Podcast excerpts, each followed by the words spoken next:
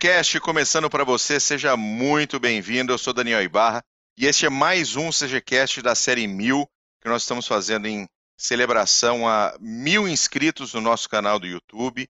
No nosso primeiro podcast, nós tivemos o César Campiani, especialista na Força Expedicionária Brasileira, e foi um podcast fantástico, já está no ar, você pode ir lá, dar, sua, dar o seu like, se inscreva no canal.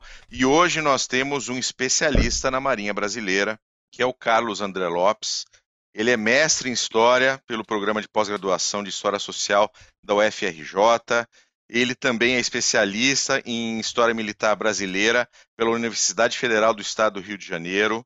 Ele é sócio emérito do Instituto de Geografia e História Militar do Brasil. Você está vendo que a gente só traz gente boa aqui, né? Você está vendo que a gente não traz qualquer um aqui, né? Então, assista os podcasts.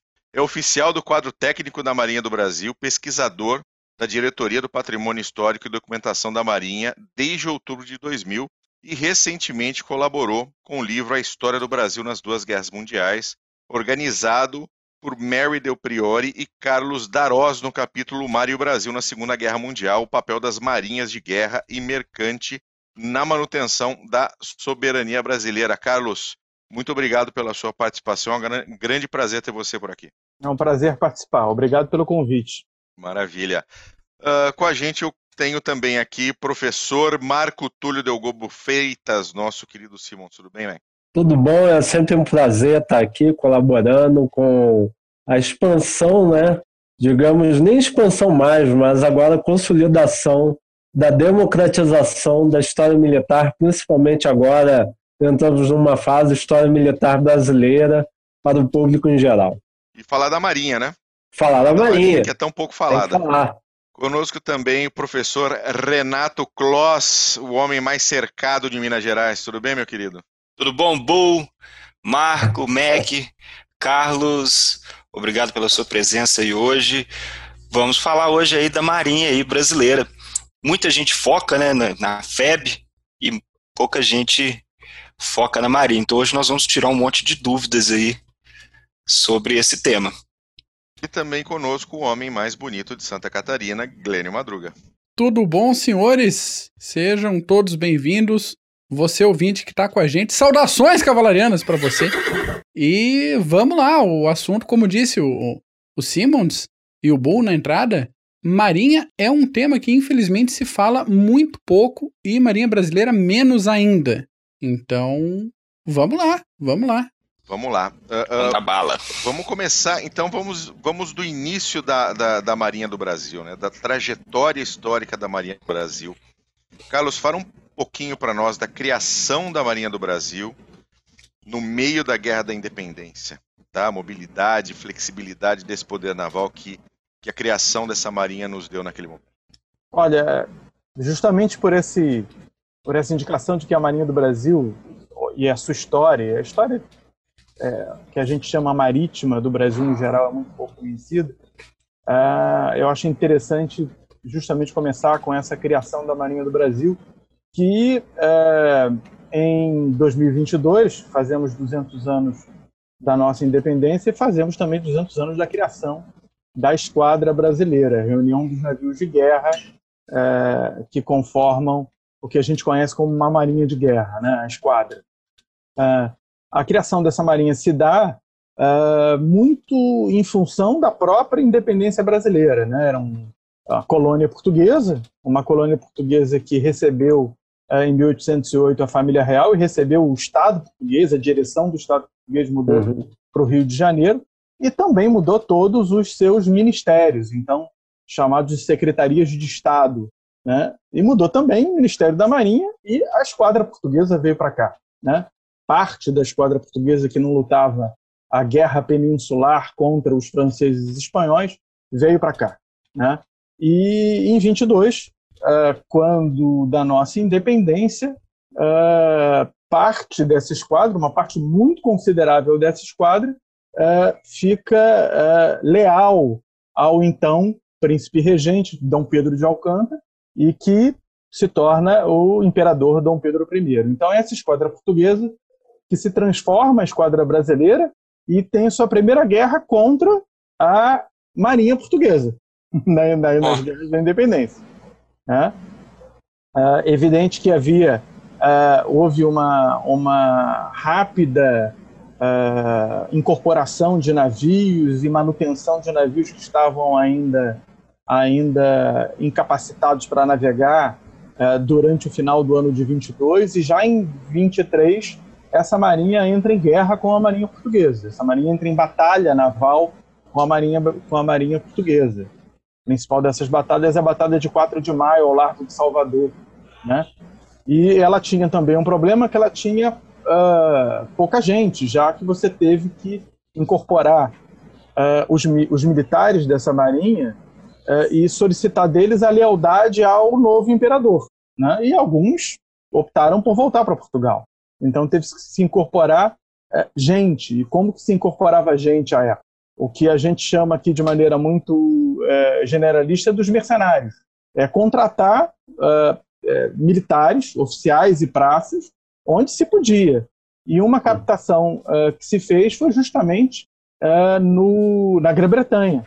A Grã-Bretanha tinha saído há pouco tempo das guerras contra Napoleão, então você tinha um, mundo de oficiais e praças uh, que foram dispensados da Marinha de Guerra, da Royal Navy, da Marinha de Guerra Britânica. Pela desmobilização normal pós-guerra, né? Sim. Uma, de, um, e uma brutal desmobilização pós-guerra. E muitos desses praças e oficiais foram contratados, inclusive o comandante-geral dessa esquadra, o primeiro-almirante Thomas Cochrane, Cochrane. Né, que era um escocês, oficial da Marinha Inglesa, que tinha sido uh, exonerado da Marinha Inglesa. Né, é uma história muito interessante, que aqui não vai dar tempo para contar, mas é uma história é. bastante interessante e foi lutar na libertação do Chile, né, comandando uhum. a marinha chilena na guerra contra os espanhóis. E em 22, uh, é, o, o, Brasil, o governo brasileiro, né, o gabinete do José Bonifácio, ofereceu ao Cochrane, que já, tá, já, tinha, já, já tinha algum tipo de problema com a chefia do governo chileno, um contrato para comandar a esquadra brasileira. Ele veio. Ele veio, a Marinha Brasileira lutou essa guerra de independência. É, a, a, a, principal força portuguesa, que se baseava em Salvador, uh, e aí tem a Batalha de Pirajá, as guerras do Recôncavo, ela foi expulsa por um, um, um, cerco militar à cidade de Salvador e um bloqueio naval à cidade de Salvador. Né? Um bloqueio naval é os navios impedindo que essa cidade recebesse mantimentos. E uh, isso até a Segunda Guerra Mundial, a economia brasileira, as artérias da economia brasileira eram por mar. Inclusive a troca entre cidades das províncias e depois dos estados se dava pela navegação de cabotagem, a navegação que liga cidades dentro do mesmo país, né?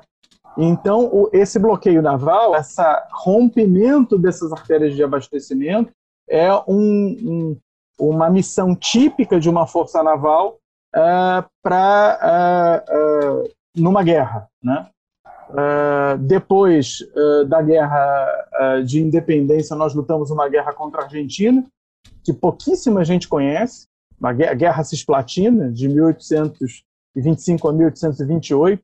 É, é uma guerra é, pelo controle da então província brasileira mais ao sul, que é o Uruguai, que foi província brasileira até 1828, né? Essa guerra é extremamente interessante porque é a última guerra das marinhas à vela, né? É a última guerra em que você tem lutando uh, uh, marinhas à guerra e é uma eu, marinhas à vela e é uma guerra cheia de do que a gente chama de maneira comum de piratas, né? Porque um dos dos meios uh, do governo argentino, da então Províncias Unidas uh, do Rio da Prata, de levar a guerra a, ao Brasil, foi a, a, a gente pode chamar de contratação, São mas os, foi, os, os privateers? É, dos privateers, de corsários. Dos corsários, isso. Dos corsários. E corsários, inclusive, vindos dos Estados Unidos, vindos da França, dos mais variados uh, países, que impuseram uma guerra contra a nossa navegação mercante ao longo de todo o litoral brasileiro. Então a Marinha luta uma guerra no Rio da Prata, né, na, naquela, naquele grande estuário, grande difícil estuário do Rio da Prata, contra a Marinha Argentina, comandada inclusive por um escocês, né, Guilherme Brown, né, William Brown, e luta uma, uma, uma guerra contra os corsários em todo o litoral brasileiro ao mesmo tempo. Né?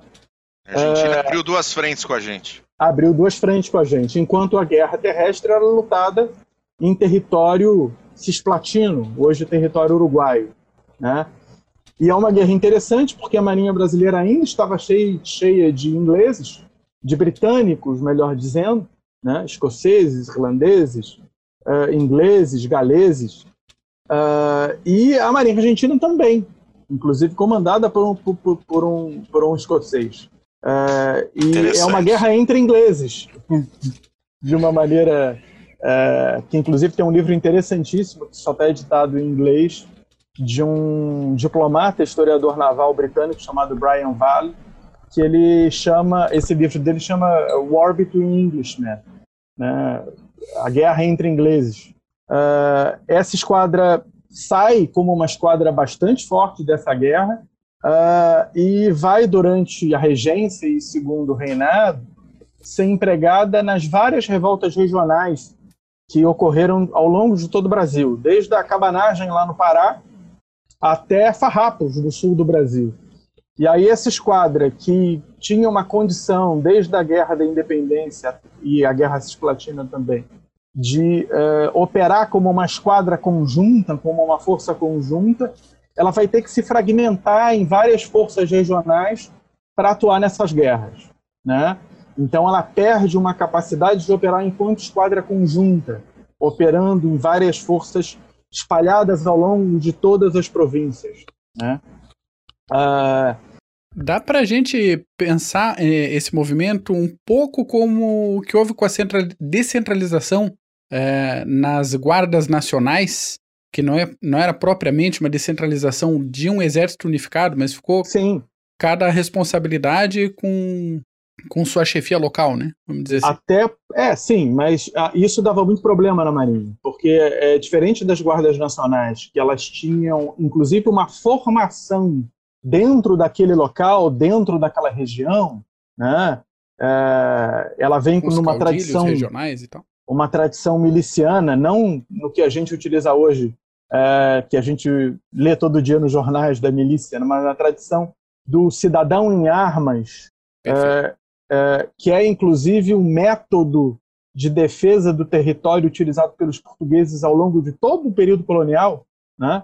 Uh, a Marinha é um pouco diferente da Guarda Nacional, porque ela tinha uma formação, inclusive do seu pessoal técnica, e formação e manutenção dos seus navios concentrada okay. no então no Ministério da Marinha, né, na, na, na Força uhum. Naval e comandada por uhum. esse ministro da Marinha. Mas ela tinha um emprego regionalizado uhum. nessas guerras e quando desse emprego regionalizado, ela tinha uma subordinação operacional e uma dependência logística da província, dos presidentes da província e dos uhum. seus uh, governadores de armas, né?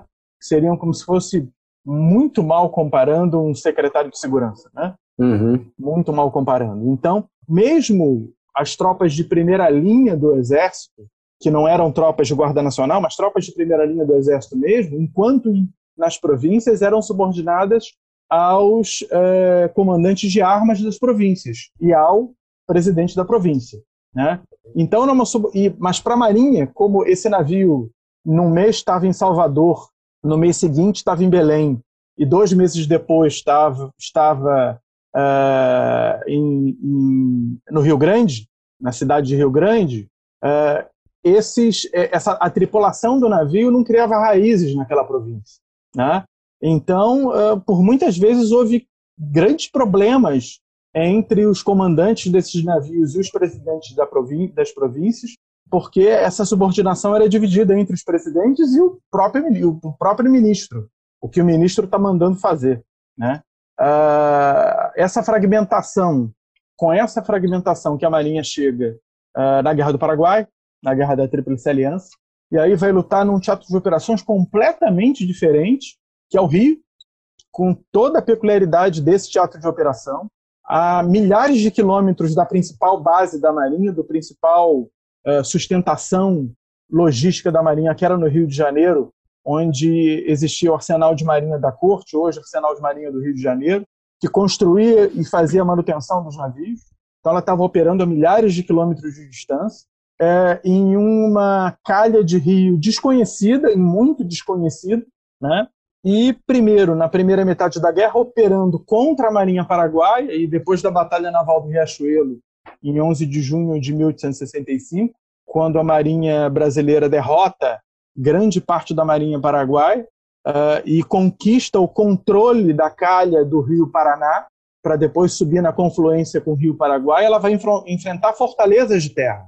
E aí essa marinha de navios de madeira, porém já na década de 1860, já desde a década de 1850, uh, com máquinas a vapor, mas navios de madeira, com velas e mais máquinas a vapor também, vai ter que enfrentar os disparos das fortalezas de terra ao longo da calha do rio Paraguai. E aí um navio de madeira, de fato, não aguenta isso. Né? E aí a Marinha rapidamente tem que se mobiliar uh, de navios blindados, né? de navios que a gente chama navios couraçados. Couraçados. Uh, e aí, uh, couraçados, que eram os navios um pouco maiores, que não tem muita uh, relação com o encouraçado da Segunda Guerra Mundial, que é um navio muitíssimo maior, e monitores, navios blindados que vão conseguir suportar o fogo das fortalezas e disparar contra as fortalezas em uma operação combinada com o exército, completamente combinada com o exército, né? Em que o, o, os em que na verdade a marinha fazia o flanco, né? O flanco do rio a marinha que fazia para envolver as fortalezas no ataque às fortalezas. Foi assim no ataque principal delas, a fortaleza de Humaitá, onde a marinha superou uh, recebendo fogos das, da fortaleza de Humaitá e conseguiu de, depois fazer uma transposição do rio uh, do lado do Chaco para cercar a fortaleza de Humaitá. Uhum. Né? Então essa marinha teve que aprender um novo tipo de guerra, que é a guerra fluvial. Deixa eu te perguntar uma coisa. Você tem como fazer uma. Como era a, a, a, em comparação a Marinha do Paraguai com relação à Marinha brasileira? Em questão tecnológica em relação aos navios? Sim, sim. A gente pode considerar a Marinha do Paraguai até 65, né? Sim, sim, a guerra até, começa até Riachuelo, né? A guerra começa no final de 64, vai até, vai até e no final de 64 até Riachuelo, até junho, ou até a liberação de Uruguaiana, que já é no segundo semestre de 65, é uma guerra de ofensiva paraguaia. Ofensiva paraguaia em duas frentes, na frente do Mato Grosso, que na verdade é uma frente que a gente não conseguiu entrar na ofensiva até o finalzinho da guerra, e na frente mais ao sul, onde o Paraguai invade a Argentina e invade a província do Rio Grande, Rio Grande do Sul. Né? Então, nesse momento, a Marinha Brasileira que vai lutar contra a Marinha do Paraguai, é, se você pensar basicamente, são navios de madeira que utilizam velas e que são mobiliados por máquinas a vapor. Né? Uh, alguns com máquinas a vapor uh, que vão mover para sua propulsão hélices, como a gente conhece hoje, e alguns com rodas laterais, não sei se vocês lembram daqueles filmes de faroeste americano que aparece aquele navio no Mississippi. Ela roda. É mais ou menos aquilo. As rodas laterais fazendo a, a condução dos navios. A diferença é que é, os navios brasileiros, em sua totalidade, eram navios construídos para, para serem navios de guerra. Construídos com o objetivo de serem navios de guerra. Embora não tivessem preparados para operar em rios. Logo, porque o rio tem uma profundidade muito mais baixa que o mar, e os navios da Marinha Brasileira eram operados para preparar no mar, para operar no mar, né? É, comprados para operar no mar. E aí tinham calados muito grandes. O que, que é o calado? É a parte do casco submersa. E um calado muito grande no rio faz o quê? Encalha, bate no fundo e o navio não consegue prosseguir. Então eram os navios feitos para operar na guerra, feitos como navio de guerra, é, produzidos como navios de guerra, mas inadequados para a operação naquele teatro de operações do Rio.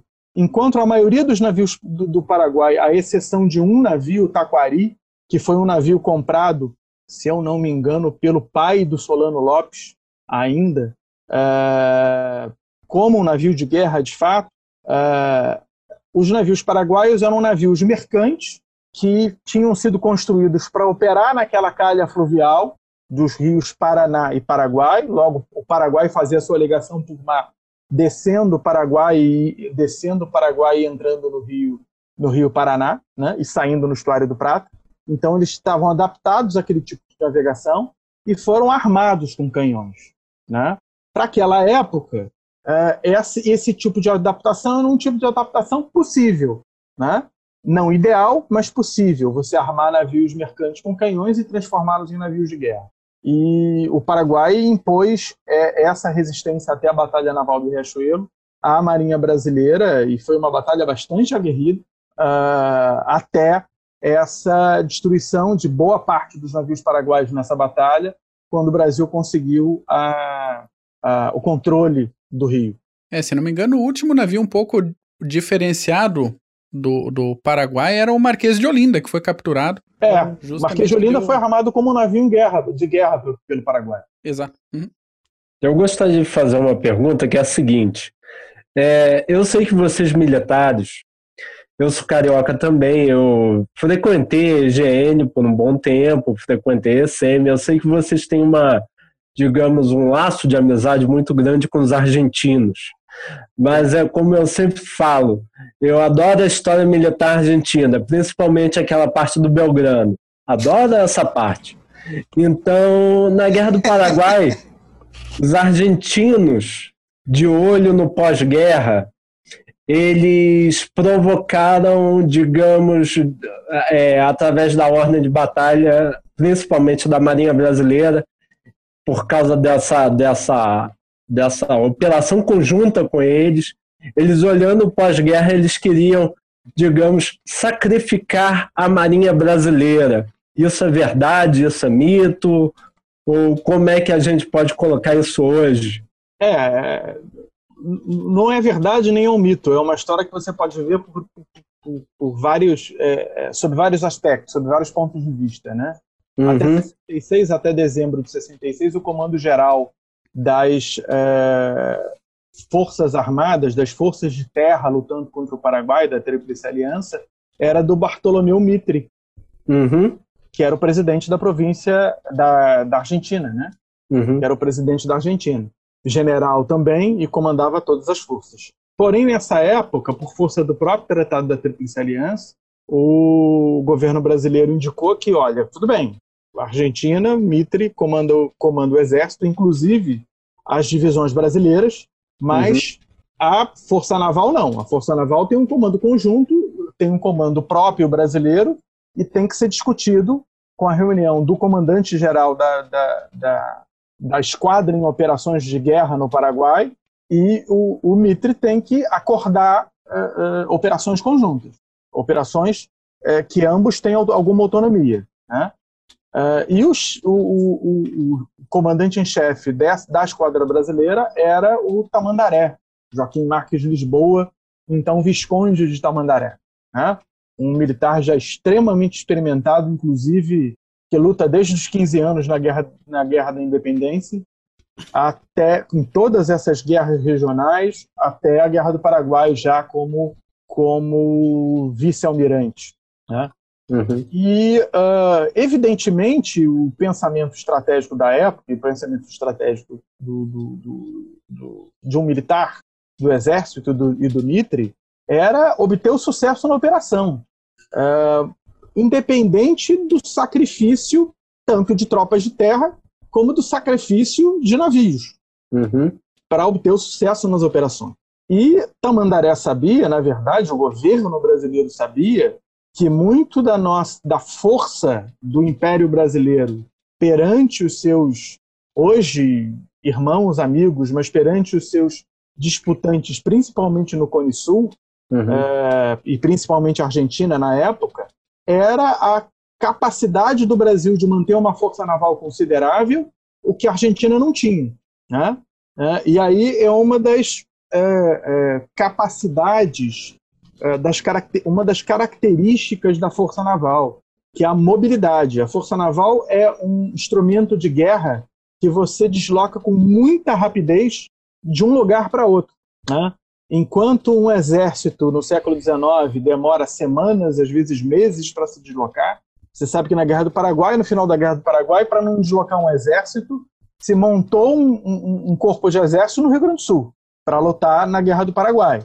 O último corpo de exército foi empregado na guerra, que não foi aquele corpo de exércitos voluntários da pátria, foi formado no Rio Grande do Sul. Então, vamos formar aqui mesmo, que está mais fácil.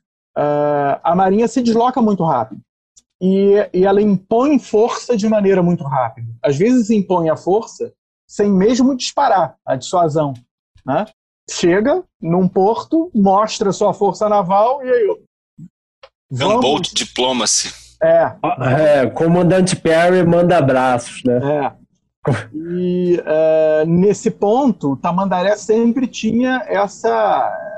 E, parte do governo brasileiro também tinha essa indicação. Será que ele está querendo sacrificar os navios, em, por exemplo, utilizando navios de madeira para muito próximo a, a, fortalezas, disparar contra essas fortalezas, trocar fogos, com a, fazer o apoio, o que a gente chama de apoio de fogo naval contra essas fortalezas e ficarem expostos ao fogo inimigo e seriam afundados, porque navios de madeira uhum. recebendo tiros de canhão de um, uma bateria fixa como uma bateria de terra que é, é, vai ser afundado, será que esse tipo de uh, esse tipo de tática uh, é, é interessante para a manutenção de um poder naval forte brasileiro?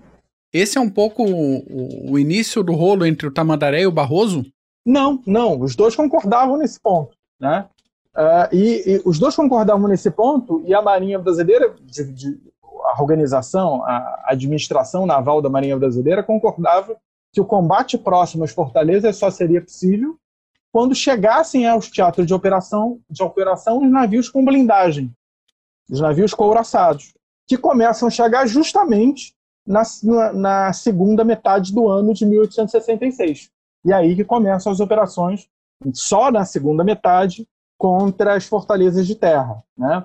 A gente uhum. sabe que ali tem Passo da Pátria, que é a entrada das forças no Rio Paraguai e o desembarque do exército no território paraguai, paraguaio em abril de 66, né? E as primeiras operações contra as fortalezas só vão se dar no, no segundo semestre, com a chegada gradual desses navios, parte deles construídos no Brasil, que isso foi um, uma conquista incrível, e parte deles é, comprados no exterior. Né? É, e boa parte dos melhores navios coraçados foram os construídos no Brasil e não os comprados no exterior. Né? Uhum. Excelente, excelente. Aí, a, aí a gente passa da primeira, é, é, a gente sai de uma evolução doutrinária, né, que pega um, um, uma fragmentação nessa época do, do, do da regência, vai para uma centralização, volta para uma centralização doutrinária, organizacional e na Guerra do Paraguai, e daí a gente pega pior dela, já pior das mudanças, que é a mudança tecnológica, né? Entra a variável tecnológica Exato. da Primeira Guerra Mundial, onde a gente, de um dia para o outro, a gente percebe que não tem mais marinha. É. A gente comprar, tem que sair correndo comprar navio. É, Também... essa, essa dificuldade tecnológica, nessa primeira fase da construção de monitores e coraçados no arsenal de marinha eh, do Brasil, fomos bem sucedidos. Quando uhum. os navios começaram a, a, se tornar muito mais complexos, isso já se dá na década, nas décadas de 1870 e principalmente 1880 a 1890, ah, o, tanto os taleiros privados, que eram muito poucos, e o estaleiro estatal, que é o, o arsenal de marinha do Rio de Janeiro, o principal deles, perde essa capacidade de construir navios uhum. ah, como eles estavam sendo, sendo lançados ah, na Europa, principalmente. Né? E essa, essa, essa época é incrível estudar, para quem estuda a tecnologia nas é. marinhas de guerra. De 1880 a 1900, a, a evolução tecnológica foi muito rápida, muito rápida. Né? Se você pega um navio de 1850 e um navio de 1900, 1900 você não reconhece que era a mesma coisa. Coisas uhum. completamente diferentes. Né? Enquanto se você pega um grande um dreadnought, por exemplo, que é o grande encoraçado da Marinha Inglesa, que foi incorporada à Marinha Inglesa em 1906, e pega um grande encoraçado da Segunda Guerra Mundial, uma classe Iowa, você reconhece os dois navios. Sim. Ah, não, sim, você reconhece. Então, o Iowa é maior e Foram, tal, foram feitos para a mesma finalidade. mas reconhece. É. Dá pra ver uma evolução dos dois, né? Você junta para um leigo e ele diz, isso é a mesma coisa. Enquanto se você pega um navio de 1850 e o Dreadnought de 1906, você- não, isso não é a mesma coisa. São coisas diferentes. Né? Essa evolução foi muito rápida e a Marinha perdeu essa capacidade, o país perdeu essa capacidade, a indústria nacional, muito deficiente, a gente sabe disso na época, perdeu essa capacidade de construir navios. Capacidade que ela tinha antes com os navios de madeira. Né? Ela perde essa capacidade. E aí, ah, essa esquadra, a Marinha, tem que se mobiliar de navios ah, construídos fora do país, no estrangeiro. Os navios são muito caros, manter uma marinha de guerra é muito caro, tá? muito caro. Ah, Lembrem-se que na época o exército ainda não tinha carros de combate, então o exército era basicamente feito de artilharia, trens de artilharia e infantaria, e a marinha tinha que manter navios, navios agora já mecanizados, blindados, com torres, canhões, com canhões Uhum. instalados em torres, Uhum. a introdução já no final do século XIX, iníciozinho do XX, do rádio, né, do telégrafo sem fio, né, instrumentos de direção de tiro, tiros a- tiro ao- além do alcance visual. Essa marinha tem que ter dinheiro para se mobiliar e uma coisa que o país não tinha. Uhum. Então, navios que, que eram novos ah, em 1800 e, na década, no começo da década de 1880, eles se tornam velhos no começo da década de 1890, né? Uhum. Porque eles já estão ultrapassados. Né? Ah, daí, a gente já entrando no século XX, a Marinha, no, na década de 10, ela consegue adquirir, muito por força da política externa do Barão do Rio Branco, que compreendia que uma marinha forte era um instrumento de diplomacia. Aí a gente pode, pode, pode dizer que o velho barão também é no leitor de marra? É, talvez. É uma coisa a se estudar, se ele lia mais. Na biblioteca dele tinha mais. Mas ele compreendia isso, e na verdade, Bonifácio, na Uhum. Independência, já compreendeu isso, indicando que a primeira, a, a primeira instrumento que ele tentou montar era rapidamente uma marinha de guerra. Uhum. porque ele sabia que a marinha de guerra podia levar a guerra a qualquer, a qualquer província litorânea. Né? Então, Bonifácio já tinha essa, essa, essa noção da mobilidade que uma marinha dá para levar a força, né, o braço Uhum. armado do Estado, mais longe. E, e- e o Barão do Rio Branco também. E no ah, final da década de 1900, a, a Marinha consegue incorporar o que seria toda uma esquadra nova com dois grandes já encouraçados, como vocês compreendem aí na Segunda Guerra Mundial, São Paulo e o Minas Gerais, já é, incorporando os modi- várias modificações, dois cruzadores leves e dez contra-torpedeiros. Uhum. Isso é uma esquadra que a gente chama de esquadra de 1910, que a maioria dos navios chegaram entre 1908 e 1910. É uma esquadra completamente nova, mas que é uma esquadra que também depende de uma manutenção cara e, que, e de um treinamento constante para adaptar as tripulações a esse navio, e que aí falta dinheiro de novo para manter, principalmente na década de 20, manter essa manutenção. Eu não sei, eu não sei, Carlos, mas eu tenho a impressão de que você está falando do de exatamente de 2020. Não, a gente tá, Rapaz, não coloca, não coloca o comandante em maus, em, em maus mares, pelo amor de Deus, não coloca. A gente aprendeu, sim. é. por exemplo, agora a gente está falando das, da Marinha de hoje, o principal, os dois principais projetos são submarinos. Uhum. É, Submarino. esses submarinos, em- embora sejam submarinos de projeto francês, estão sendo construídos aqui. Aham, A aham. gente já veio de uma outra classe, que era um projeto alemão construído no Brasil também. É. Né? É, e dos navios de escolta, que é as fragatas classe Tamandaré. Antigas É. corvetas agora que subiram para fragatas, projeto eh, alemão, mas também construídos no Brasil, com Uhum. transferência de tecnologia. Né? Mas um adendo. Falando da Marinha de 2020. Não, vamos Isso. depois a Tá aí gente, de, de depois a gente- 1910 Um adendo. no fim a gente chega aí. Tá.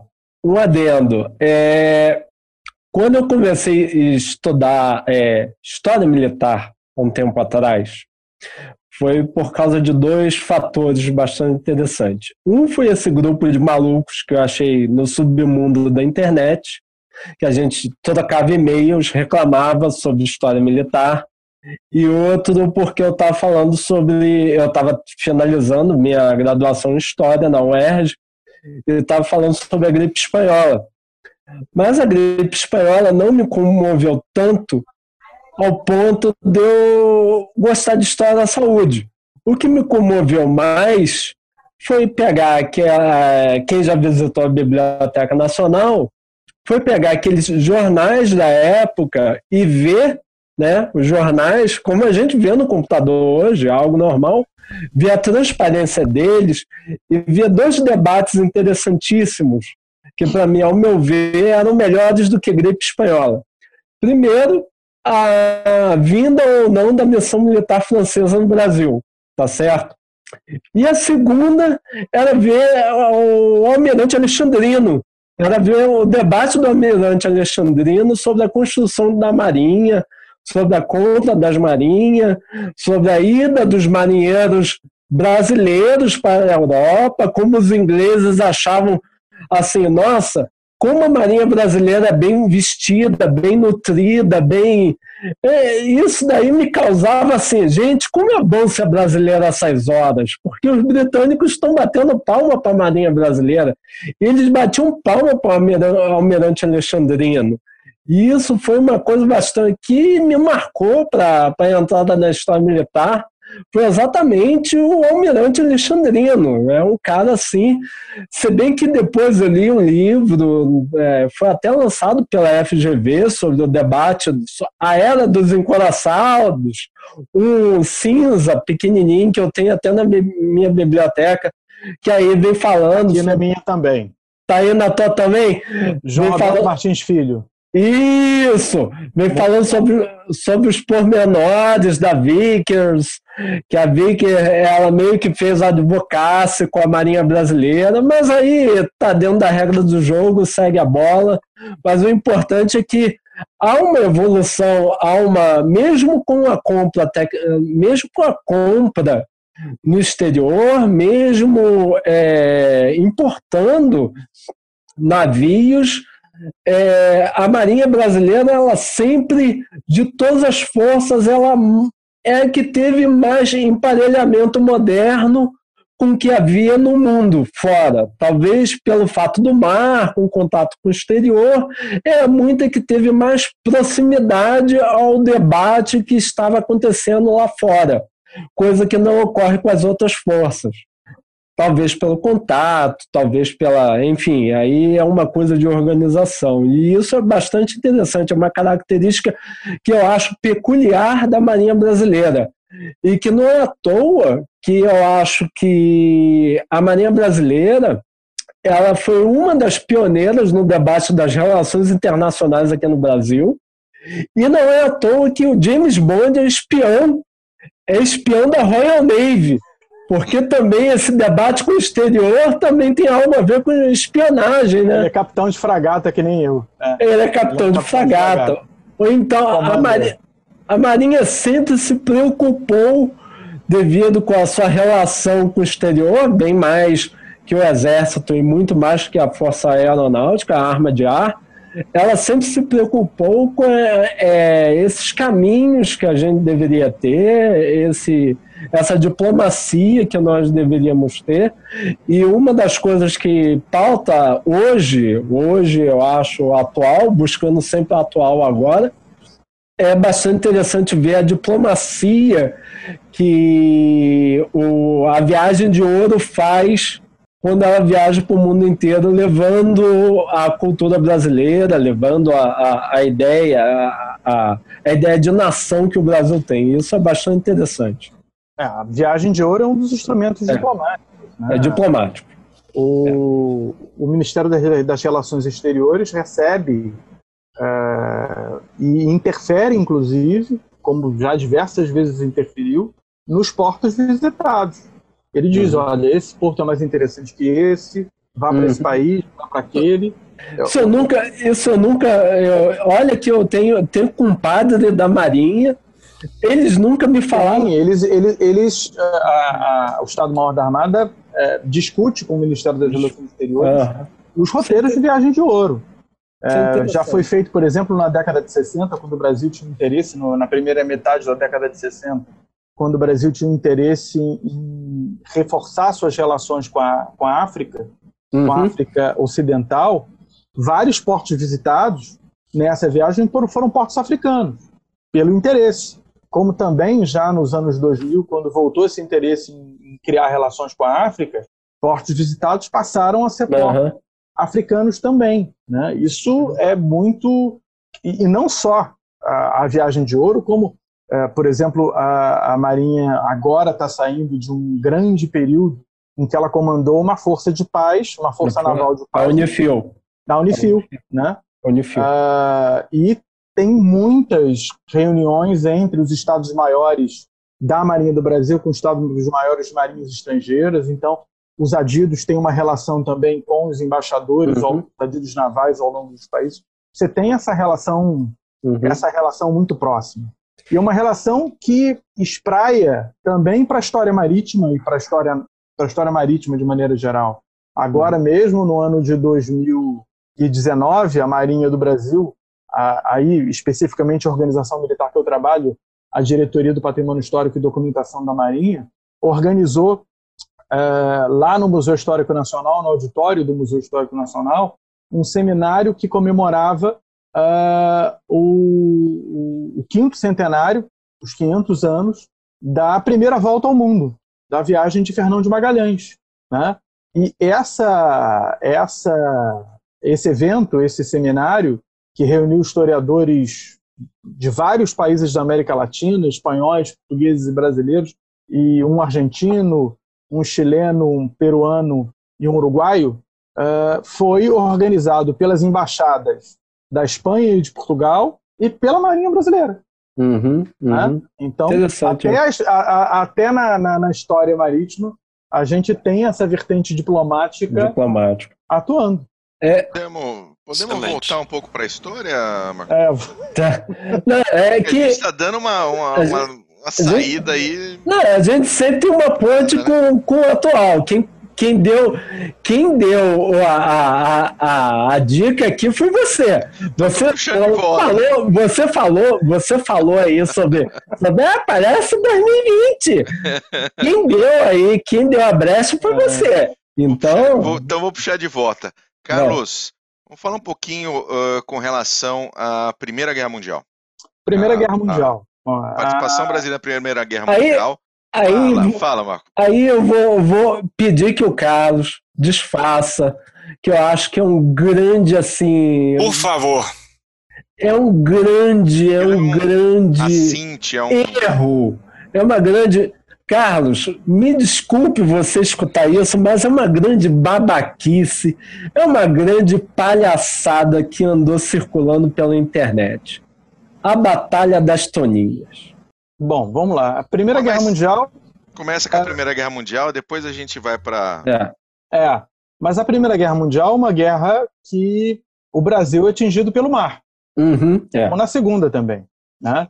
São navios brasileiros, é, navios mercantes brasileiros que são atingidos, que são atacados por submarinos alemães. Né? Que era a Lloyd ainda, né? Era a Lloyd é, eram do... várias, é, várias empresas de navegação brasileira. Né? Uhum. Lloyd era uma delas. Tinha uhum. companheiros de navegação, tinham, tinham é, várias empresas brasileiras que faziam essa navegação. Esses navios foram atacados. Né? É, o alcance dos submarinos alemães era muito menor do que vai ser na Segunda Guerra Mundial. Eles são atacados já no Atlântico Norte, ao largo do, uh, do continente europeu. Né? Isso leva o Brasil a declarar guerra à Alemanha e à, e à Tríplice Aliança, né? Alemanha, Áustria-Hungria. Uhum. Uh, e o Brasil participa de uma conferência aliada né, em Paris, uh, como um dos contendores, e oferece possibilidade de atuar de alguma forma na guerra. Né? E aí, nessa conferência em Paris, em 17, quando o Brasil entrou na guerra, nessa conferência em Paris, fica decidido que o Brasil vai atuar em três frentes, basicamente. Né? Numa frente na área de saúde, que era um grande gargalo uh, das potências da Tríplice Entende, mas que a gente pode chamar aqui, para simplificar, das potências aliadas, né? Uhum. Uh, era o gargalo da saúde, então é montar um hospital de campanha na França, que é o campo na de batalha. É. Né? Esse hospital é um hospital militar, mas ele é formado em grande parte por médicos uh, civis, para criar essa dualidade uhum. de militar e civis, mas de médicos civis, né? inclusive com a, com a direção geral de um médico civil que recebe um posto militar para isso. Uhum. E esse hospital acaba chegando em Paris e se deparando com outro grande, gravíssimo problema de saúde, que é a gripe, gripe espanhola. Uhum. E vai atuar ajudando a população de Paris, recebendo a população de Paris, recebendo feridos de guerra, mas recebendo uh, doentes de gripe espanhola da população de Paris. Né? Inclusive o prédio lá uh, que o ainda está de pé, ainda está de pé com uma placa tá lá de na pé frente, com uma placa, é. colocado pela prefeitura de Paris, não foi nem pelo uhum. governo no governo francês. Uh, da outra forma, fornecendo aviadores. Vocês sabem melhor do que eu que aviador era um, um bicho de vida curta né, na Primeira Guerra Mundial. Uhum.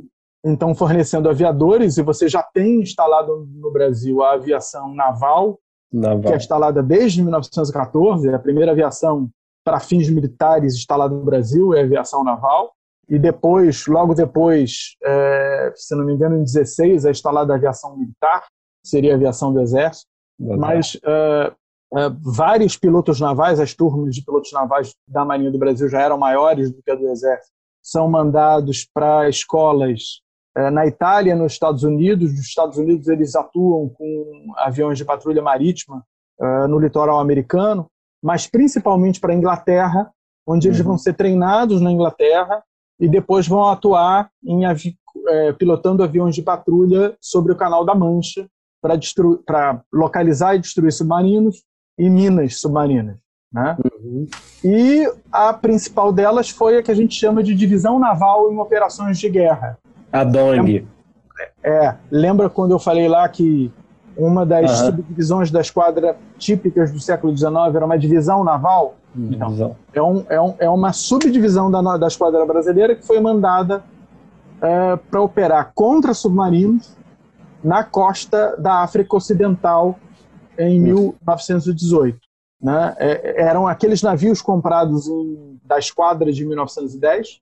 É, navios para operar contra submarinos não se precisava os dois encoraçados, então foram enviados os dois cruzadores leves e os contra-torpedeiros um navio auxiliar que é, passa a ser um cruzador auxiliar, né, o cruzador Belmonte, uh, e uh, um rebocador, uh, que era um navio de apoio, o rebocador Laurindo Pita, que é o único navio que participou dessas operações na Primeira Guerra Mundial, ainda operando na Marinha Brasileira.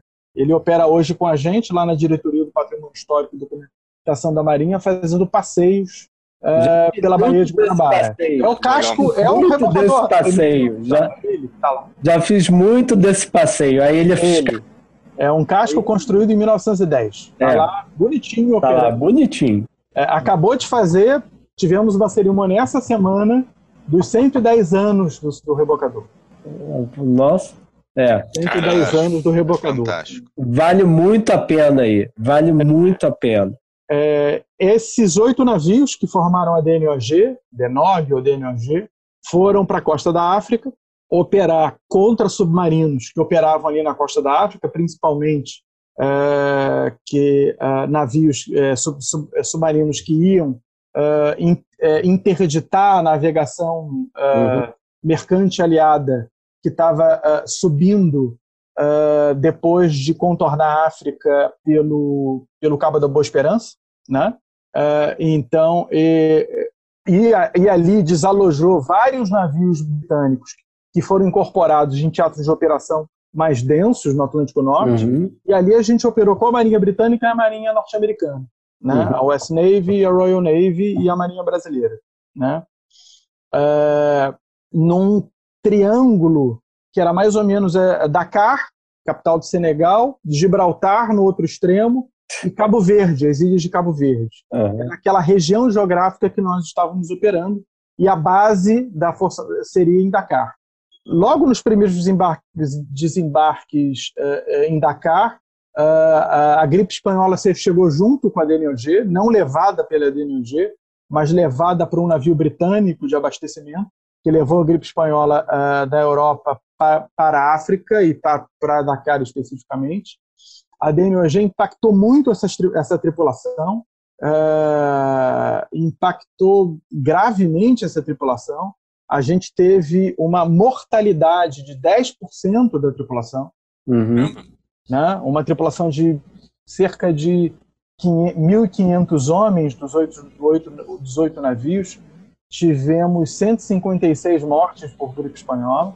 Uhum. Talvez cerca de 80 a 90% da população da tripula, das tripulações adoeceram. Né? Uhum.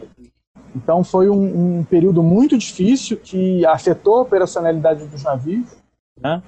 Uh, tem um livro interessantíssimo que acho que hoje vocês podem encontrar em sebo, que é de um historiador naval, Almirante Prado Maia, Almirante João do Prado, do Prado Maia, que era cabo uh, num desses navios, né? Uh, em, em, em 1918, e ele escreve um livro de memórias na década de mil, final dos anos 50, início dos anos 60, uh, eh, sobre a DNOG. É, DNOG, uma história esquecida, se eu não me engano, eu posso estar. Estou uhum. falando de memória aqui, mas vocês botam DNOG Prado Maia, no Google é ótimo para isso, ele vai achar o livro. E é interessantíssima essa história, como ele fala como os navios, as pessoas iam, iam adoecendo de maneira muito rápida, e o navio perdia sua operacionalidade. Né? Porque uhum. o navio não é que nem um quartel, o navio ninguém vai dormir. Uhum. Ele tem que ter divisões de trabalho se alternando para manter o navio operando 24 horas por dia.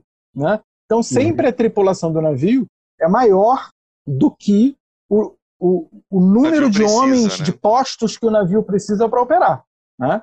Porque enquanto parte, parte está descansando, parte está operando. Sim. Né? Uh, e o, o, logo que a gente chega no teatro de operações, que a DNOG chega no teatro de operações em 17, você já tem um ataque torpédico contra um dos navios da DNOG, ainda lá no, no, no litoral africano, indicando a presença de fato de navios nesse litoral, né, uh, de submarinos uh, alemães nesse litoral. E depois, já no final dessas operações, quando a DNOG ela vai ser deslocada para Gibraltar, já em outubro, novembro de 18, já perto do final da guerra.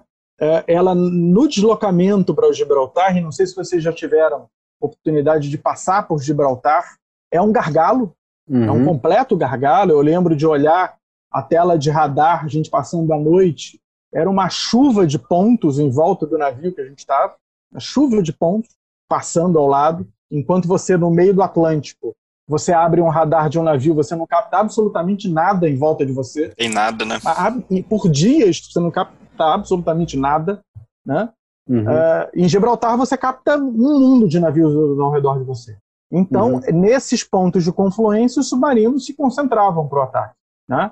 E uh, na Primeira Guerra Mundial, uh, alguns navios, no final da guerra, navios britânicos, estavam operando com hidrofone, que é um sonar passivo mas a imensa maioria dos navios operavam uh, com vigias para detectar, de, de, detectar submarino.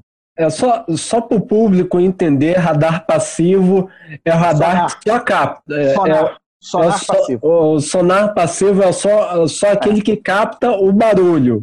Mal, mal explicando, mas para é, simplificar, o sonar é um radar que funciona debaixo d'água. Né? Uhum. Mas só ele, que ele sonar só é, o, o, o, radar funciona por ondas eletromagnéticas e o sonar uhum. por ondas sonoras. O uhum. sonar passivo é um sonar que só escuta. O sonar ativo é um sonar que emite um som. Emite o som. Que a gente Para ver o retorno, né? O de pin. pin. E é. o eco desse som, quando ele bate no obstáculo, que seria o alvo, você é, é, consegue indicar a distância desse, desse eco Uhum. delimita onde está o teu alvo. Perfeito. né? Perfeito. O sonar passivo ele só escuta. Aham. E ele escutava aí os motores, né? a os motores, a, a cavitação, a hélice, as hélices, os hélices do submarino funcionando. Né? Uhum. É, isso é um outro detalhe no jargão naval. A gente, a, a hélice é feminina, é, é um substantivo feminino, né? Uhum. A hélice do helicóptero, a hélice do avião. Na marinha, hélice é substantivo masculino, é o hélice. Masculino, o hélice. É. Então ele capta esse barulho do hélice. Hélice. E os navios da Marinha da DNOG, ah, o único ah, sensor de detecção do submarino eram os vigias que ficavam eh, dioturnamente ah, ah, em torno do navio, em posições pré-fixadas do, do Uhum. navio, tentando ver o submarino. Porque o submarino, o submarino alemão na época, ele tinha um desempenho de bateria muito pequeno, então ele estava sempre na superfície, né? É, A maioria, a maioria do tempo na superfície. E se não me falha a memória, aí eu estou falando de, também de cabeça, para lançamento de torpedo ele precisava estar na superfície também. É, é, ele normalmente ele fazia o lançamento e submergia. Isso, exatamente. Porque o próprio lançamento- lançar, né? e a própria que a gente chama de corrida do torpedo, ela indica a detecção do submarino, porque o torpedo ele corre rente à água, principalmente na Primeira Guerra Mundial, ele corria Uhum. muito rente à superfície e criava uma esteira, Uhum. em que você, no ponto onde a esteira desaparece, onde, a- onde o, o torpedo está vindo, você, bom, é aquele ponto lá que é o É submarino. aquele ponto. né? E ali, perto de Gibraltar, chegando a Gibraltar, você tem as toninhas, que na verdade são é, cetáceos, né? pequenos cetáceos, é um golfinho, um tipo de golfinho. É, na superfície, é, naquele tipo de, de, de indicação delas, é, é, num ambiente noturno, onde os vigias estão é, numa tensão extrema, tentando. A, a indicação da inteligência inglesa era que existia uma concentração grande de submarinos na área e para a Marinha Brasileira eh, chegar de maneira muito, muito, muito cuidadosa. Inclusive, um dos navios que era um encoraçado, Britânia, encoraçado inglês, que ia escoltar a DNOG, que ia sair da base de Gibraltar para se encontrar com a DNOG e, e- e- e- conduzir a DNOG até, até a base de Gibraltar. Ele é torpedeado né, ao largo de Gibraltar, perto do porto, ali no começo de novembro de 1918. Então, todos os informes indicam que as tripulações têm que estar completamente eh, atentas e tensas a qualquer presença de submarino. E quando esse, eh, essa, esse, esse marulhar, né, eh, eh, essa, essa é, ondulação estranha na superfície de um mar mais agitado é detectada, eles acham, olha, é torpedo. Vamos disparar na, na direção dos torpedos que os submarinos estão ali. E eles disparam. Né? Ah, aí, a, maioria dos livros que eu li, o, o, o Marco já tinha me indicado que essa era uma indicação de pergunta, indica que a DNOG dispara um canhoneio, mas provavelmente também deve ter lançado as bombas de profundidade, né? Os navios da DNOG basicamente estavam a, a arma anti-submarina eram bombas de profundidade lançadas da popa, ou melhor, da parte de trás dos navios onde tinham calhas para lançamento dessas bombas de profundidade. E essas bombas de profundidade eh, explodindo debaixo d'água iriam causar a mortandade de qualquer espécie de peixe ou mamífero que tivesse debaixo d'água, né? Pela própria propagação da explosão, né? Ah, então é isso que ocorreu e isso é é comum. Estava lendo aqui um livro sobre Isso foi, Ah. isso foi durante a noite, cara? isso foi durante a noite. Isso foi durante a noite. Inclusive, é, é, até na Segunda Guerra Mundial, o, o período propício para os submarinos atacarem era o período noturno. Sim. Justamente porque os vigias continuavam a ser, na Segunda Guerra Mundial, um meio de detecção de submarinos. Sem dúvida. Na primeira, eles eram um único meio, mas na, na Segunda Guerra, eles ainda eram um meio de detecção de submarinos. Uma das né, formas. uma das formas. Ah, mas isso é completamente comum. Ah, inclusive, eu falando, conversando com. Eu, eu tive essa gratíssima oportunidade de conversar com veteranos da, da, da Segunda Guerra Mundial, e eles falavam que a detecção de baleia o sonar confundir baleia com, com submarino era completamente comum. Era muito Sim. comum explodir baleia, porque confundia com submarino. Né?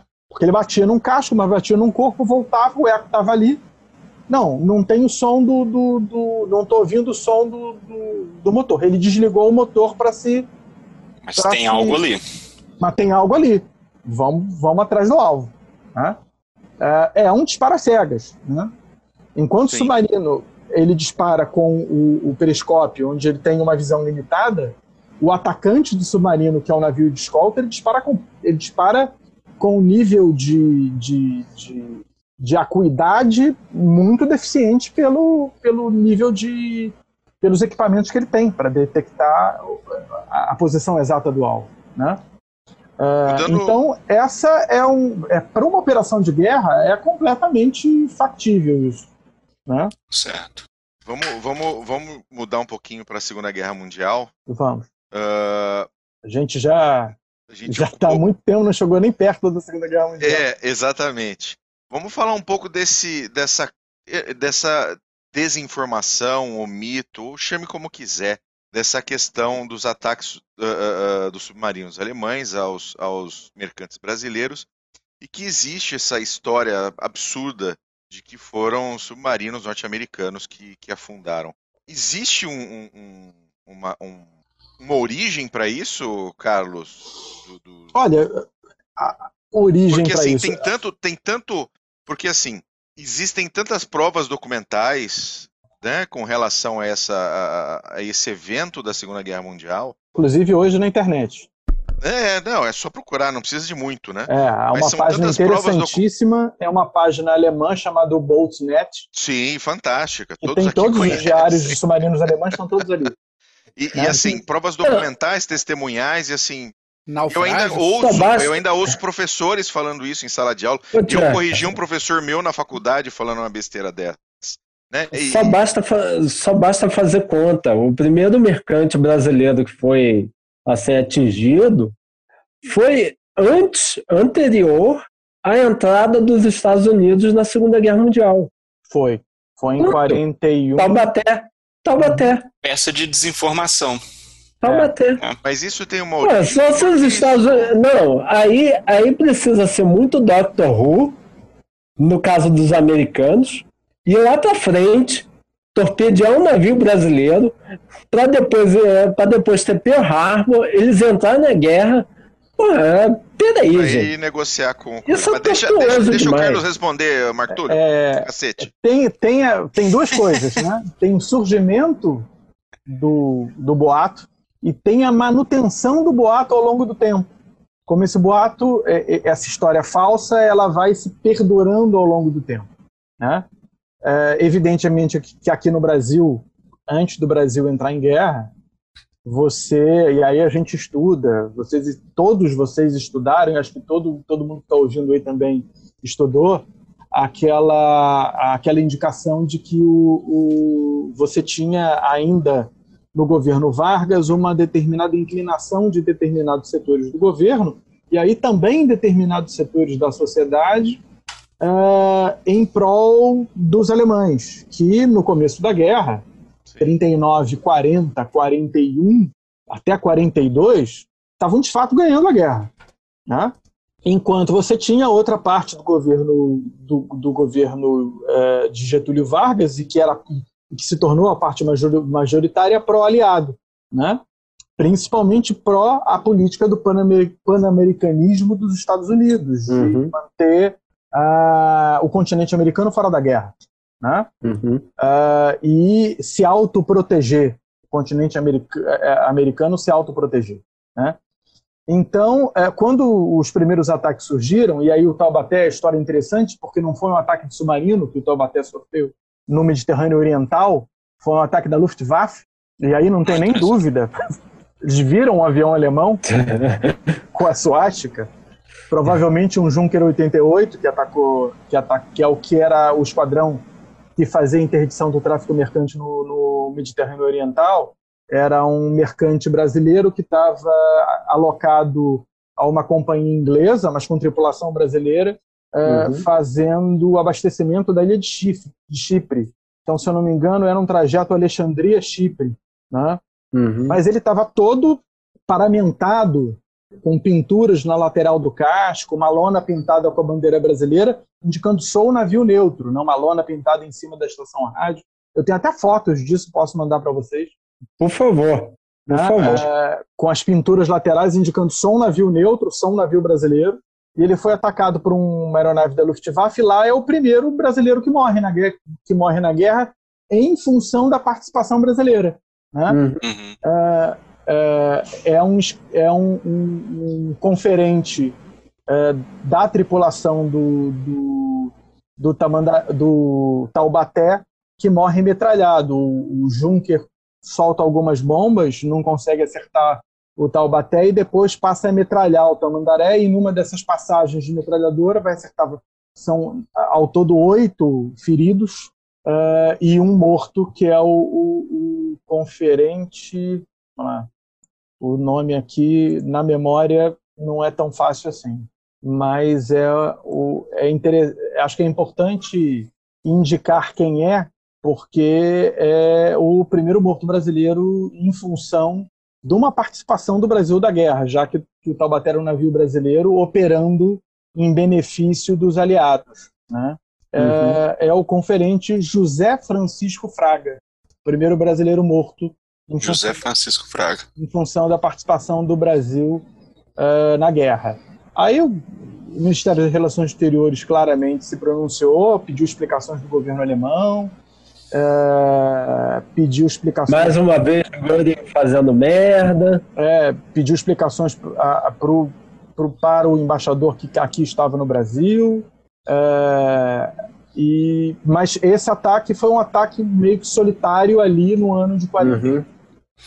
Ô, Porém, ô, a partir de 42 começam os torpedeamentos. É a partir de 42. O que é, é, até nós gostaríamos de perguntar foi o primeiro foi em 41 em março na Taubaté, uhum. só que o Brasil declarou em 42. Exato. É, por que esse, esse precisou? O que aconteceu para demorar esse tempo todo? Porque o, o, o Taubaté foi um ataque que é considerado isolado. Né? A, a, justificativa do, do governo alemão é que o avião não reconheceu o navio como navio brasileiro. Embora o navio tivesse todo paramentado, indicando que era um navio neutro, Toda o avião não né? reconheceu. Né? E aí o governo alemão apôs explicações, dizendo que isso não ia se repetir e tal. Uh, e isso ficou lá um ataque isolado em, no primeiro semestre de 41. Né? Porém, uh, após uh, Pearl Harbor e a entrada dos Estados Unidos na Segunda Guerra Mundial, dezembro de 41, e uma reunião em janeiro de 42 aqui no Rio de Janeiro entre os ministros das relações exteriores dos países uh, americanos. Né? É interessante até falar que não, os americanos não são os estadunidenses, né? Nós todos somos americanos. Entre os, os entre os ministros, os chanceleres dos, dos países americanos, uhum. acordado uma, uma aliança para a proteção da, da, do continente americano e um apoio à participação uh, norte, à participação dos Estados Unidos na, na Segunda Guerra Mundial. Né? E aí você já, já, já há aí um rompimento das, uh, das uh, relações diplomáticas né, do Brasil em janeiro de 42, em 28 de janeiro, o Brasil já rompe relações diplomáticas com os países do eixo. Né? E aí começa uma preparação do Brasil, rompendo essas relações diplomáticas, para proteger o país. E proteger o uhum. país no que era de mais uh, vulnerável, que era o litoral. Né? E o Brasil uhum. começa a preparação, exército, marinha, e depois a, a já é, recém-criada Força Aérea Brasileira, para proteger o litoral brasileiro. Né? E aí é um processo firme e, sem dúvida nenhuma, muito firme, muito sem volta, de aproximação do Brasil com os Estados Unidos. Sim. De aproximação do Brasil a partir dos Estados Unidos com os aliados. Né? E é... logo aí começa a, a, a, a força de, de uhum. submarinos uh, alemã destaca submarinos para o litoral norte-americano, para a costa leste americana, e para o Mar do Caribe, que é uma zona de confluência, e começa a acertar uhum. os, os, os, navios mercantes americanos, de maneira muito dura a navegação mercante americana, que não está protegida com escolta de, dos navios da US Navy. Né? E nessa, nessa campanha contra a navegação mercante que está chegando aos portos americanos, começa a afundar também os navios brasileiros, né? que já que a gente tinha uma ligação econômica muito forte com os Estados Unidos, né? uma ligação, inclusive, com navios mercantes de companhias brasileiras fazendo uh, essas linhas comerciais uh, uh, com portos norte-americanos. Então, navios mercantes brasileiros são afundados na costa leste, leste norte-americana e no Mar do Caribe, uhum. e aí você tem um, um, um acerramento de tensões que vai inclusive fazer com que o Brasil, o governo brasileiro, aceite a instalação de é, organizações, de esquadrões e, e, e contingentes do estado, das Forças Armadas dos Estados Unidos no litoral nordestino, já que é um ponto estratégico o litoral nordestino, onde há também um estreitamento do Atlântico entre o litoral nordestino e o litoral é, é, africano. Essa cintura do Atlântico, que a gente chama, é também um momento em que as é, linhas de comunicação marítima, que é como a gente chama, as rotas que navios mercantes tomam é, para essa ligação entre países, a gente chama de linhas de comunicação marítima, são as estradas no mar, né? que são essas linhas definidas onde os navios mercantes transitam, elas se estreitam e passa a ser um ponto focal também de ataque dos, dos submarinos uh, do eixo. Né? Certo. Carlos, e, e, com relação à Marinha de Guerra brasileira? Eu, eu, eu, eu, eu, Posso tio, colocar eu só antes. uma coisa? Tio, claro. tio. Você falou também do, dessa coisa dos submarinos, dos, que seriam os submarinos da US Navy, né, atacando. Eu até fui falando e esqueci de falar um pouco sobre isso. Você havia esse grande grupo, tanto é, é na sociedade brasileira, que era pró-eixo, e muita gente, inclusive do governo alemão infiltrada aqui, chamou da quinta coluna, espalhando essa história. Uhum. Que, olha, estão afundando esses navios lá no Caribe e tal, mas quem está afundando o navio de vocês são os norte-americanos, não, são, não é a gente. Então esse boato começa a ser espalhado por essa quinta coluna, e por que, que ele resiste depois da guerra? Ele resiste depois da guerra até por condições geopolíticas, se a gente pode dizer assim, uhum. uh, de relações internacionais, quando um sentimento na década de 50 e 60, início da década de 60, na América Latina, há um, um, um sentimento muito forte anti-Estados Unidos, né? Uh, uhum. anti-imperialismo uhum. uh, dos Estados Unidos. Então, Sim, essa, né? essa, é, é, esse boato da Segunda Guerra volta nesse período. Mas isso não tem absolutamente nenhum. Está completamente comprovado pela documentação que restou da Força de Submarinos é, alemã que a data e hora dos afundamentos dos navios brasileiros. Né? Fala, é, Simons. Desinformação, só, né? Só uma pergunta. Tá ligado? Tá, tá ligado.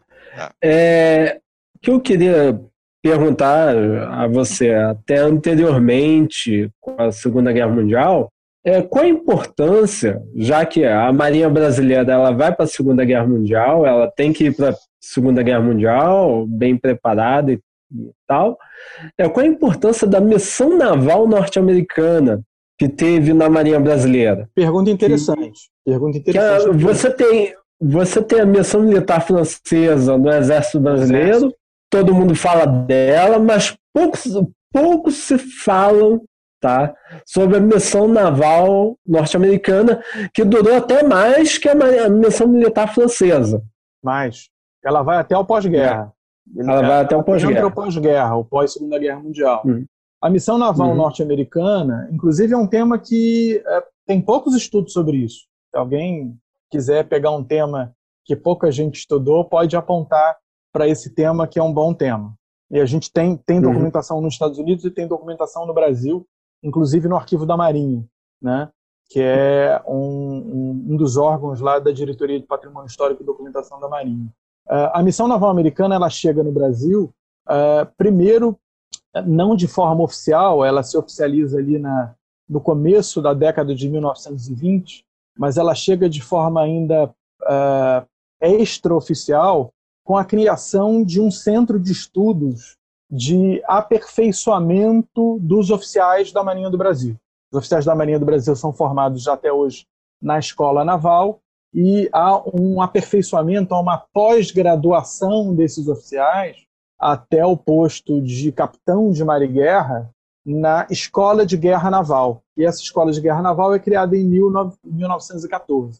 E com a criação dessa Escola de Guerra Naval, que vai se preocupar jogos de guerra, estudos de tática, mas também já incluindo estudos estratégicos, ela vai importar é, professores dos Estados Unidos, da Marinha dos Estados Unidos. Vai importar oficiais da Marinha dos Estados Unidos, que principalmente no âmbito dos jogos de guerra, vão ministrar cursos na escola de guerra naval.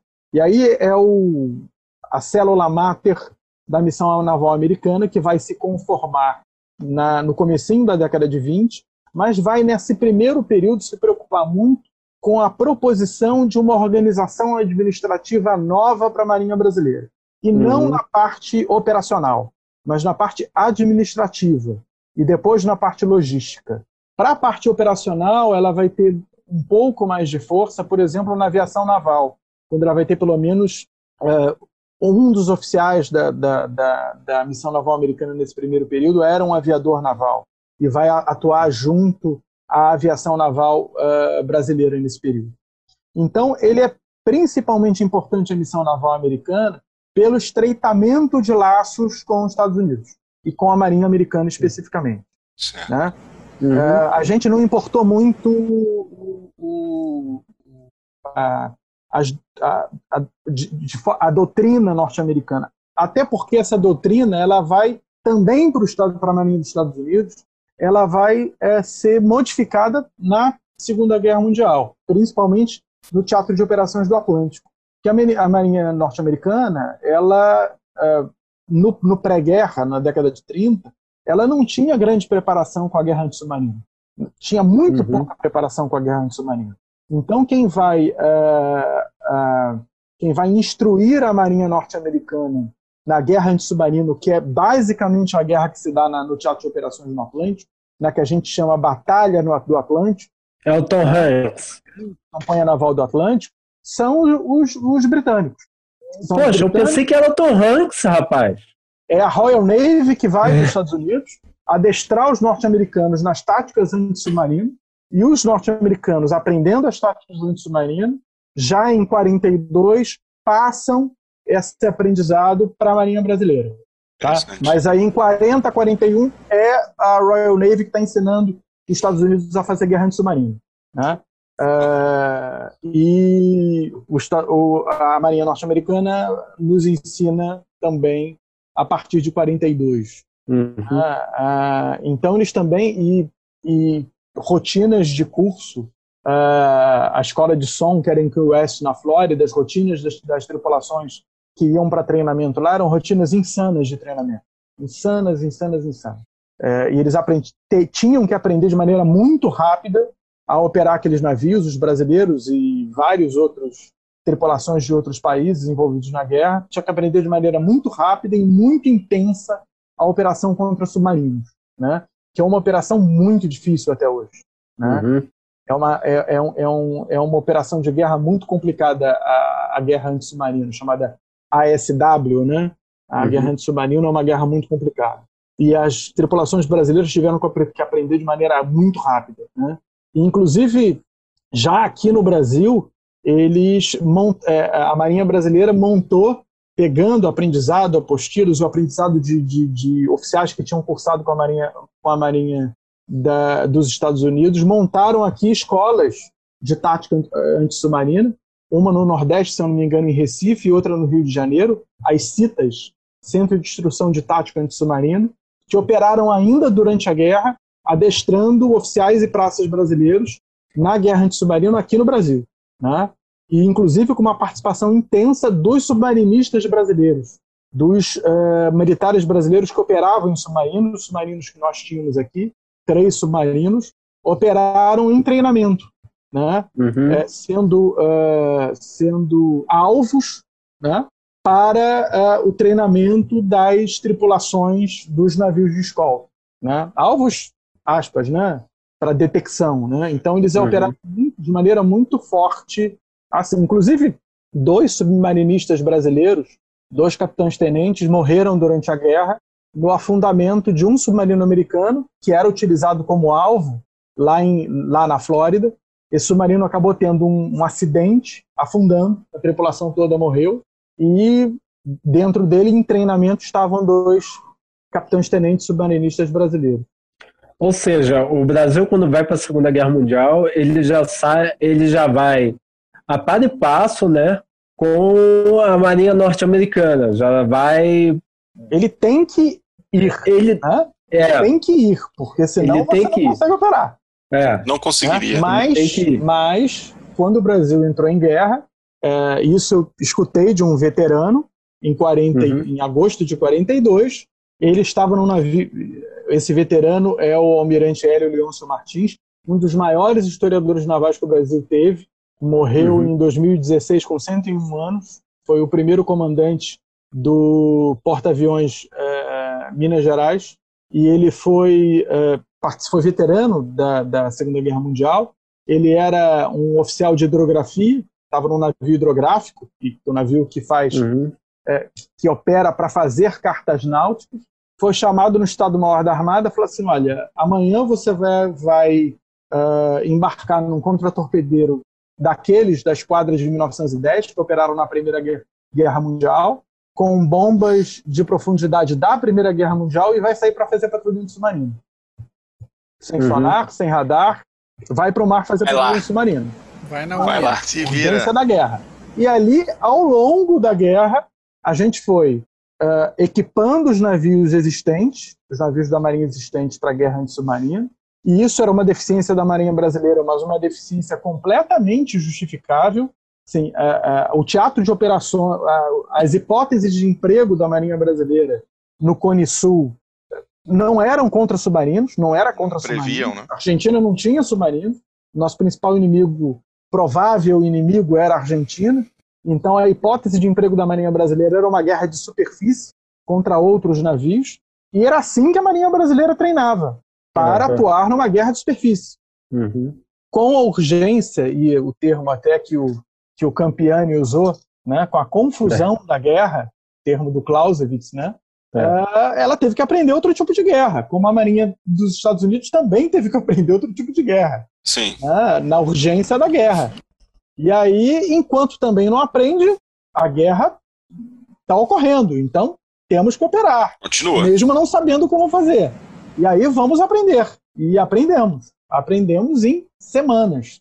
Né? Equipamos o, o navio em coisa de mês, os navios.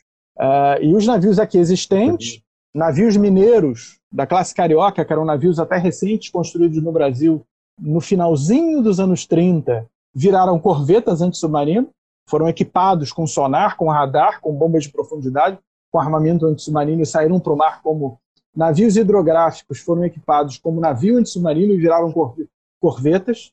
Uh, traineiras de pesca de alto mar estavam sendo construídas num estaleiro privado, o estaleiro de Henrique Lage, aqui no Rio de Janeiro, e estavam sendo construídas. Em Niterói, né? Por uma compra, por uma, é, aqui no Rio de Janeiro, eu falei no estado, né? Uh, é, estavam sendo construídas. É que eu sou niteroense, eu tenho que é, ser chato. Niterói. Eu sou grande indústria, grande indústria naval de Niterói.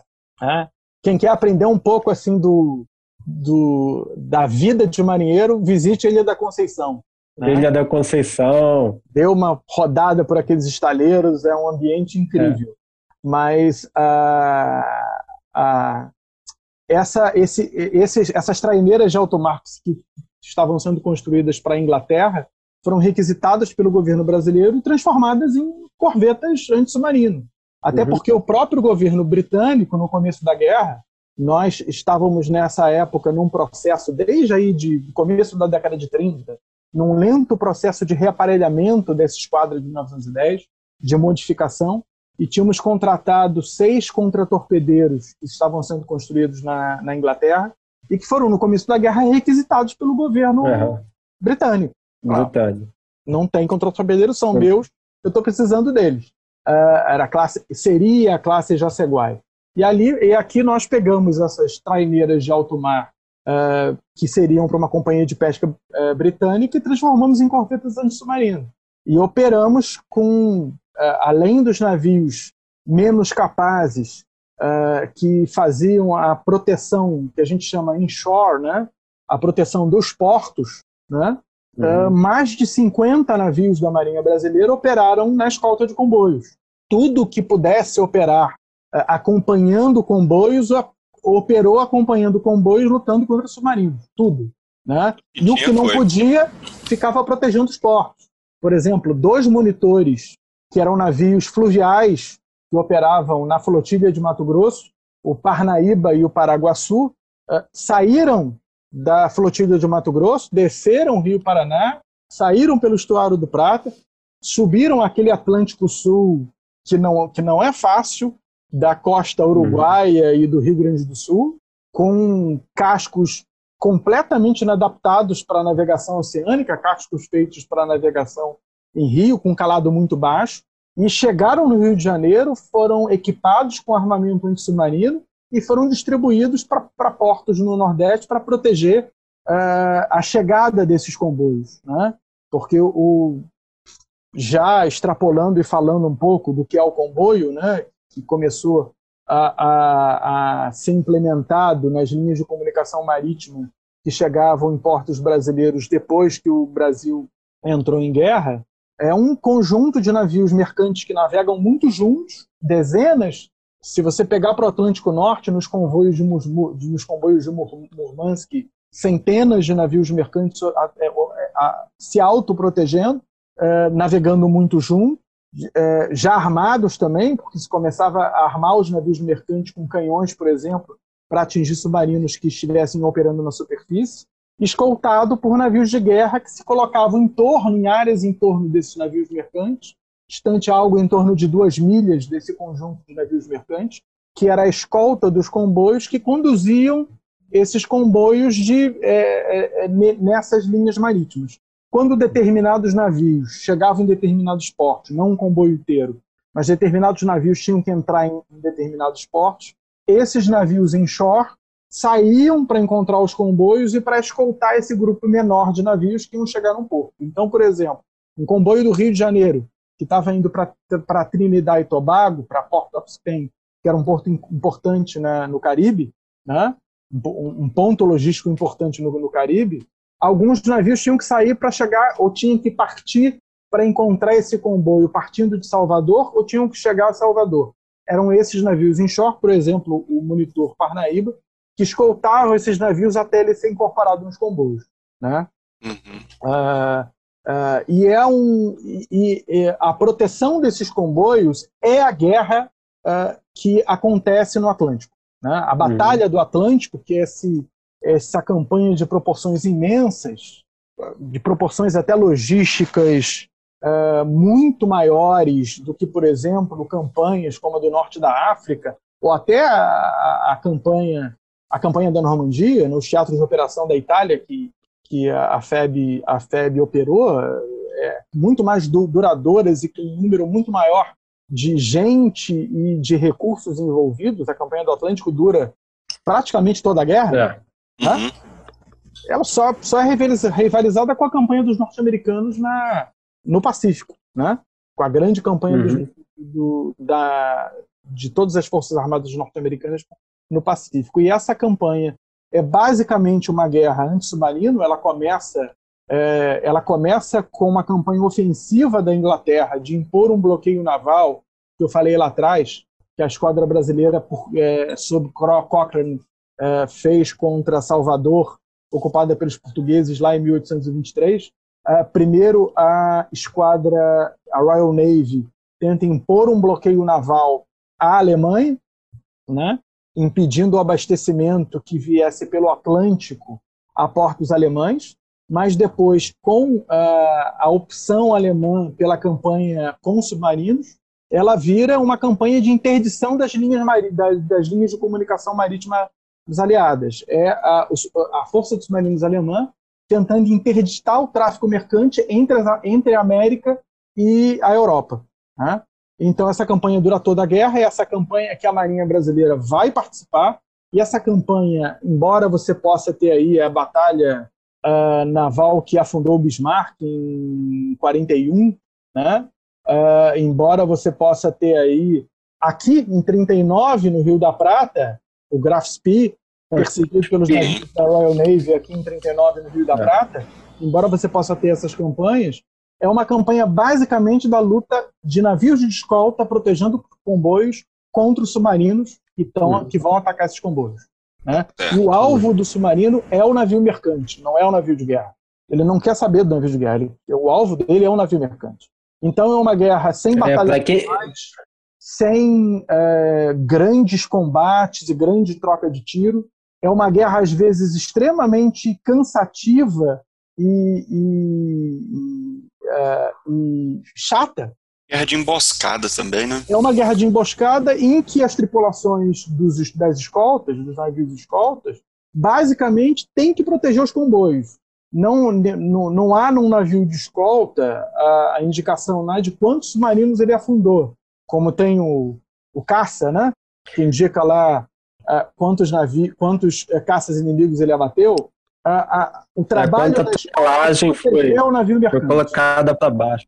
Exatamente. O trabalho do escolta é proteger o navio mercante. Ele ataca o submarino não para é, é, impor baixa à força dos submarinos alemães, mas para é, tirar a capacidade daquele submarino ou daquele conjunto de submarinos que está atacando um comboio de ter um, um, uma, um, uma posição de tiro favorável para atacar os escoltas. Se ele consegue fazer isso e o submarino fica para trás do, do, do comboio, e não consegue perseguir um comboio porque o submarino submerso é sempre mais lento do que qualquer navio, uh, ele de deixa de ser uma ameaça e não precisa ser perseguido. Deixa o, o submarino para trás. Né? Eu vi uhum. um podcast de vocês alguns meses atrás sobre o filme Greyhound do Tom Hanks, né? Que eu não vi ainda, mas eu estou lendo o livro. É, é excelente, é excelente. É, eu estou lendo o livro O Bom Pastor. Bom Pastor. Uh, e é aquilo dali. É, é. é, proteger o comboio. Se o submarino passar e ficar para trás, é uma vitória da, é. da escolta. Se a escolta consegue chegar no porto de destino com o maior número de navios mercantes protegidos e sua carga intacta ou com muito poucas perdas, é a vitória do, do, do, da escolta. Né? A vitória é medida assim: é no número de, de navios é. mercantes e na tonelagem de carga que ela consegue proteger. Uhum. Mas a gente precisa encerrar, viu? Já passou é uma, mais. É uma pena. calma aí, calma aí. Só, só, Você está muito só... assanhadinho hoje, Canadá. Rápido, não é assanhadinho, não, é. Porque a Marinha Brasileira, uai. Torpedeio. Uai, vamos fazer todo, outros, pô. Todo carioca, todo carioca, todo carioca tem uma proximidade com a Marinha Brasileira que vocês não têm. Desculpa aí, gente. Desculpa aí, pô. Desculpa aí. Ô, ô, Carlos, eu acho que a última pergunta, é, a última, a penúltima pergunta é o porquê, é, na sua, qual é a sua hipótese para o porquê a Marinha, a participação da Marinha é muito pouco estudada a, a, participação da Marinha Brasileira na Segunda Guerra Mundial. Ela é muito pouco falada. Muito pouco. Muito pouco. Fala-se muito da FEB, fala-se muito da FAB. É. é. E com um número muito grande de baixas, né? É. é.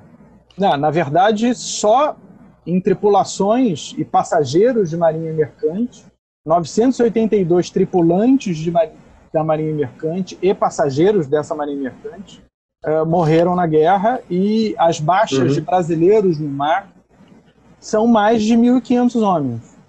Mais uhum. de homens, né? Mais de 1.500 brasileiros morreram no mar, né? Morreram no Atlântico. O que na, dá na, três na vezes mais que morreu do exército, né? Na Itália, exatamente. Só no ataque que provocou a entrada do Brasil na guerra, que foi o ataque do 507 do submarino U-507, em agosto de 42, uh, no litoral ali, litoral baiano, mais ou menos ali no, no litoral baiano, Alagoas. Uh, foram cinco navios afundados, cinco navios mercantes dedicados à navegação mercante uh, afundados por um único submarino alemão, com 607 baixas. 607 uhum. mortes. Caramba! Isso em sete dias, em uma semana. Uhum. Isso em uma semana, 607 baixas. A FEB tem 500 e... 500 pouquinho. 460? Né? Agora, acho que... Mas é algo em torno de 500. Isso. isso. Aqui no litoral, litoral brasileiro, em uma semana, foram 607. Olha né? isso. Uhum. Uh, vocês, muitos dos ouvintes aqui que eu acho que estão vendo o filme do Tom Hanks, Bom Pastor, e lendo o livro, eu, eu indico esse livro aqui, que vocês acham que conseguem achar nesses sebos virtuais, a bordo do contratorpedeiro Barbacena, de um veterano da Segunda Guerra Mundial, do almirante Caminha, João Carlos Caminha, e que ele fez basicamente o que o Forrester, que é o autor do Bom Pastor, fez. Uh, ele inventa um navio, que é o contratorpedeiro Barbacena, que é um contratorpedeiro um de escolta, né? um contratorpedeiro de escolta que a Marinha do Brasil recebeu uh, dos Estados Unidos, né? Que aqui se é, é, aqui se é da classe Cannon, que aqui virou a classe Bertioga, inclusive no ano passado, em 2019, eu vou aqui fazer uma propaganda. Não, pode fazer. Vou mostrar aqui a camisa ah. que eu estou usando. dos 75 anos do contra-torpedeiro Bauru, que é um navio museu que operou na Segunda Guerra Mundial e está aqui no Rio de Janeiro. Está no Rio. Aberto para visitação. Uhum. Né? Um navio que conta a história da participação brasileira na Guerra Mundial é, por uma exposição que tem dentro dele. E ele próprio é um veterano na guerra. E o Almirante Caminha, nesse livro, que vocês conseguem encontrar nesses livros virtuais com facilidade, ele conta a história da participação dele, que ele foi veterano, fazendo uma ficção, é, como uhum. o Forrester fez para o Bom Pastor. Né? Uh, eu acho que assim a participação da própria, do próprio a participação brasileira na Segunda Guerra Mundial é pouco falada. Sim. Uhum. Pegar outros grandes contendores da Segunda Guerra Mundial, como a, a, a, a Rússia, os Estados Unidos, a Inglaterra, a França, e mesmo, e mesmo contendores menores que têm cerimônias, têm filmes, têm livros, têm revistas. A gente fala pouco, fala pouco no, no, no ensino, é, nas redes de ensino sobre a participação brasileira na, na, na, Segunda Guerra Mundial. Até a FEB é também um pouco esquecida, mas eu acho que a, esse esquecimento da Marinha se dá até pela própria difusão nos meios de comunicação e na e, na, e nessa, nessa cultura do entretenimento uh, uh, que se formou em torno dessa aura das batalhas da, da, Segunda Guerra Mundial, onde os próprios, se você vê o próprio cinema americano, quantos, quantos filmes vocês conhecem sobre a participação da Marinha americana na guerra? Olha, agora, agora de cabeça Greyhound, a Marinha Alemã das Boot. Ah, é, é, muito mais Poucos. É fácil criar narrativas e, é, claro da guerra de infantaria, Uhum. Sim, verdade. Da guerra aérea, né, dos pilotos de caça. Isso é a, a, guerra naval é uma guerra muito mais é. complexa e uma guerra onde o individual uh, é substituído pela equipe, né, pela tripulação do navio que tem que operar em conjunto. Embora é. talvez uh, o, a, o, próprio livro do Bom Pastor do Forrester, hum. ele é muito, o narrador é a cabeça do, do comandante do navio, né? Então, o uhum. livro é centrado no comandante, na, na, na, solidão do comandante do navio tom, tomando aquelas decisões. A guerra é. naval é uma guerra de equipe, é uma guerra é. de operações em que às vezes não é nem um único navio, mas é um grande conjunto de navios que tem que Sim. estar de maneira coordenada uhum. para que uma operação é, é, siga bem sucedida. As batalhas, da, as batalhas da Segunda Guerra no Pacífico demonstram isso de forma muito clara. E uhum. o que eu falei da Batalha do Atlântico? A Batalha do Atlântico, nem a batalha naval em si, nem enfrentamento entre navios de guerra de superfície se tem. Né? É. é um enfrentamento entre submarinos e navios de escolta, em que o alvo dos submarinos não é o navio de escolta, é o navio mercante. Né? Uhum. Então, a construção de narrativas heróicas a partir dessa, dessa premissa para o entretenimento é muito difícil. Né? Não é simples essa construção dessas narrativas.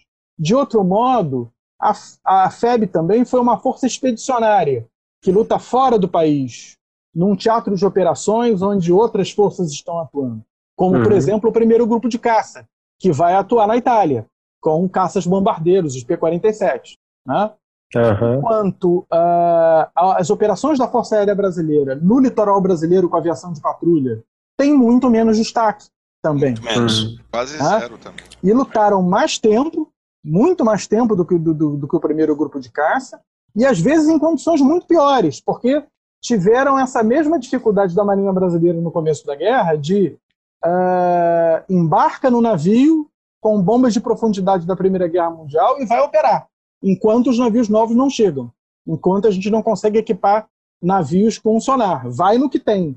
A Força Aérea também, na sua criação, foi com o que tinha. Uhum. Uh, navios de bombardeiro em terra, como os, os Vultizões, né, os Vult 11, foram é, é, operaram contra submarinos, sem nenhum tipo de capacidade de operar contra submarinos. Mas foram lá operar. Era o que tinha. E vamos com o que tem. Né?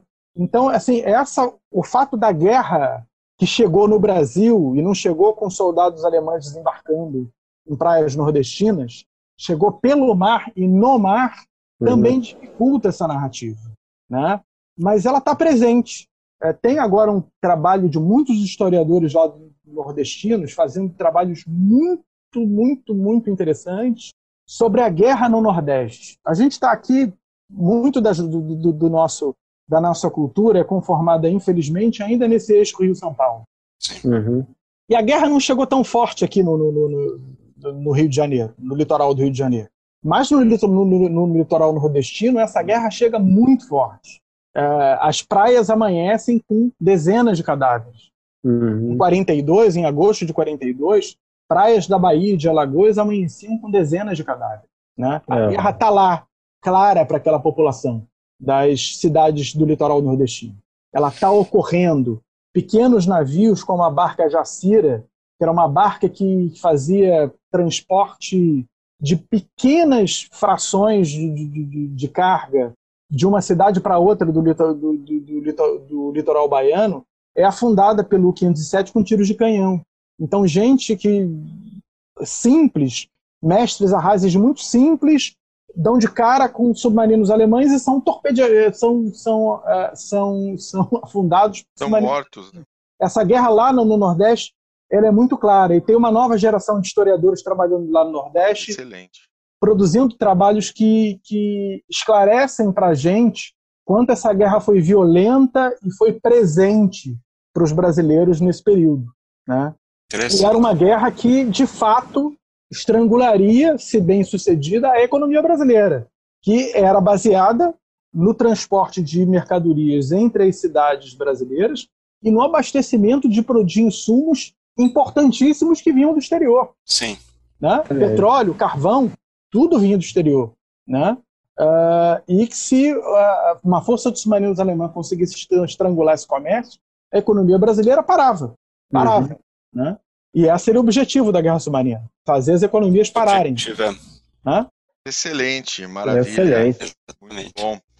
Uh, a gente vai, vai chegar no final, mas Carlos, eu vou, eu vou avisar você. Nós vamos chamar você para o podcast. Vai ter um V2 aí. Sim, vai ter. Não, vai ter. Não só sobre isso, tá? Todo, todo o assunto Marinha Brasileira é fantástico. É desde, desde mesmo a própria criação da Marinha Brasileira na Guerra de Independência. A própria Guerra de Independência brasileira ela é falada zero, zero na, na, na, nas escolas brasileiras. Você, eu, eu, eu tenho 44 anos, eu aprendi na escola que. Só? Só, tenho 44 só. Você que tem cara de velho. Eu aprendi, eu aprendi que Dom Pedro foi lá, levantou a espadinha, né? Independência ou morte, enquanto ele estava mijando, enquanto é, ele estava mijando lá é. no Ipiranga e foi embora. E nada mais aconteceu. Você entendeu? Ninguém Talvez mais. até fizesse. Talvez até fizesse a independência. De um São Paulo, Rio de Janeiro, talvez Espírito Santo.